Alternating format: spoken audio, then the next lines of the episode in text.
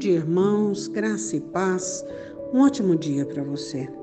Que a graça e a misericórdia do Senhor esteja estendida sobre a sua vida e sobre todas as suas necessidades no dia de hoje. Lembrando sempre da necessidade da comunhão com o seu Senhor e desse estreitamento que deve acontecer dia após dia. Hoje nós vamos meditar em um texto Josué foi o substituto de Moisés e recebeu da parte de Deus uma ordenança de levar o povo até a terra prometida. Josué era um general de exército, conhecia é, questões belicosas, estratégias de guerra, e assim foi.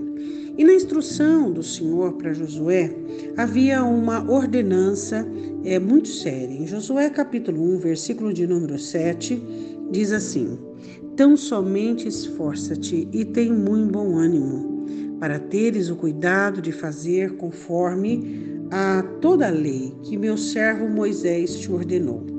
Dela não te desvie nem para a direita nem para a esquerda, para que prudentemente te conduzas por onde quer que andares. É, esse versículo é longo e muito interessante, tanto para mim quanto para você.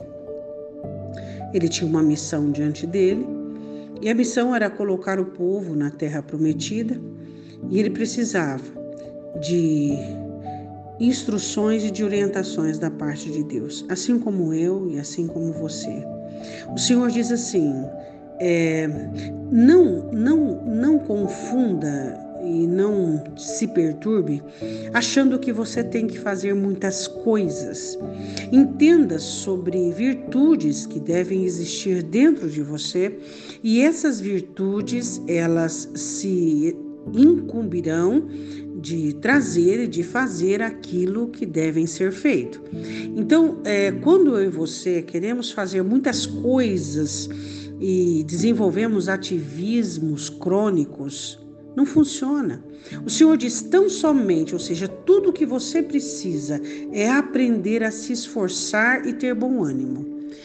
É tudo o que você precisa é fazer além daquilo que você faz normalmente, esforçar-se é fazer além daquilo que você tem feito e aprender a conservar o seu bom ânimo, para teres o cuidado de fazer conforme toda a lei do meu servo Moisés, ou seja, toda a palavra de Deus. Então eu e você precisamos ter ânimo para praticar a palavra e nós precisamos nos esforçar para que a palavra de Deus seja regra absoluta em nossas vidas. E ele diz assim: é, não desvie dessa palavra nem para a direita e nem para a esquerda, ou seja, constantemente somos convidados a fazermos coisas que são paralelamente, que são parecidas, que são quase iguais. Isso é desvio de direita e de esquerda. Isso não pode ser aceitado nem por mim nem por você. Aí ele diz assim: porque você objetivando a escritura, você vai poder agir com prudência, você vai se conduzir com prudência onde quer que você andar. Lembra de José? Ele diz: O Senhor me fez crescer na terra da minha aflição. Não é os lugares em que estamos que vão definir ou que vão designar, mas sim aquilo que existe dentro de nós. Você pode estar passando por uma situação difícil, mas o que há dentro de você é quem vai determinar o seu sucesso, é quem vai determinar o seu êxito. Amém? Vamos orar? Oremos, Pai, em nome de Jesus. Nós te pedimos o poder da tua palavra dentro de nós e a ação do teu Espírito Santo, fazendo com que nós não desviemos da tua palavra.